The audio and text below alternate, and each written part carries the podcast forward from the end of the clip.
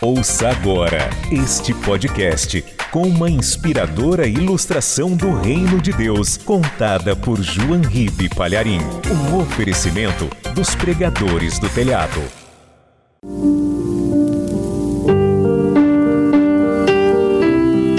Um pai de família era empregado de uma fazenda. Cristão fervoroso, juntamente com toda a sua casa. E num domingo pela manhã, ele voltava da igreja, juntamente com a mulher e os três filhos. E era necessário atravessar uma pequena ponte sobre um riacho. E quando eles pisaram naquela ponte de madeira, um escorpião que estava ali caiu na água, um grande escorpião. O pai de família, vendo que o escorpião tinha caído na água, se apressou em salvá-lo e conseguiu pegar o escorpião antes que ele se afogasse. E os filhos assistiram isso. Mas assim que ele estava salvando o escorpião, o bicho pegou a sua cauda, retorceu e picou o homem, que sentiu tanta dor e gritou e chacoalhou a mão, e o escorpião caiu novamente no rio. E a sua mão inchou na hora.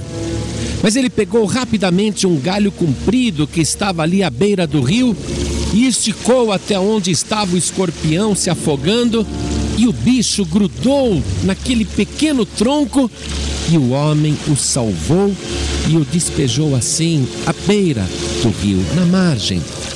E o escorpião foi embora andando, com a sua cauda arisca levantada. Um dos filhos disse: Pai, deixa eu pisar nele. Não, meu filho, não, deixa ele viver.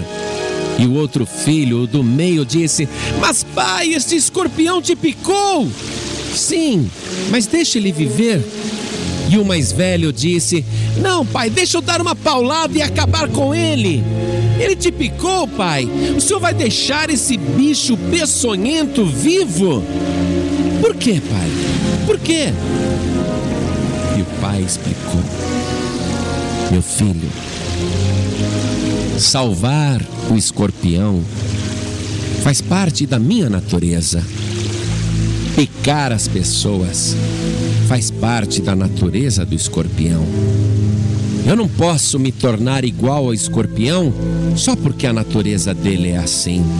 Eu tenho que manter a minha natureza e a minha natureza é a favor da vida do escorpião. Cada um dá o que tem e o que pode. O escorpião só tem isso para oferecer, mas eu tenho muito mais. E eu não vou me fazer igual ao escorpião. Vocês entenderam esta lição, meus filhos? E os meninos ficaram impressionados com a sabedoria daquele homem do campo, homem simples, mas que tinha dentro dele um discernimento inacreditável e era verdadeiramente um mestre para ensinar os seus filhos. E os filhos aprenderam a lição de que nós temos que agir não segundo a natureza dos outros, mas sim segundo a nossa própria natureza. E a palavra de Deus ensina exatamente isso. Eu quero ler para você a carta do apóstolo Paulo aos Romanos, capítulo 12, versículo 19, que diz: Não vos vingueis a vós mesmos, amados mas dai lugar à ira, porque está escrito: Minha é a vingança, eu recompensarei, diz o Senhor. Portanto, se o teu inimigo tiver fome, dá-lhe de comer. Se tiver sede, dá-lhe de beber. Nós não podemos mudar a nossa atitude em função das outras pessoas, porque Deus um dia recompensará a cada um ou o bem ou o mal. Fazendo mal, você será recompensado como mal. Fazendo bem, você será recompensado, recompensada com o bem. Então não faça o mal apenas para retribuir a altura. Não se vingue jamais. Deus vai dar a recompensa.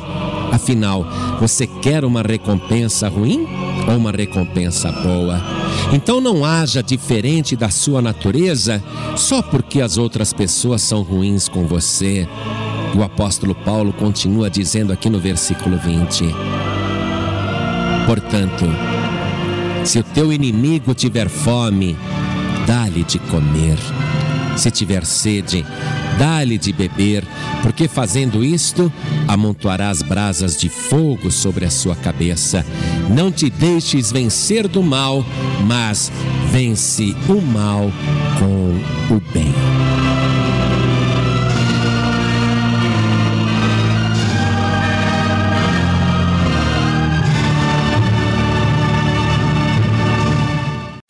Você acabou de ouvir este podcast com João Ribe Palharim, um oferecimento dos pregadores do telhado. Para saber mais sobre este trabalho, acesse o site pregadoresdotelhado.org.br. Pregadores do Telhado, feliz a nação cujo Deus é o Senhor.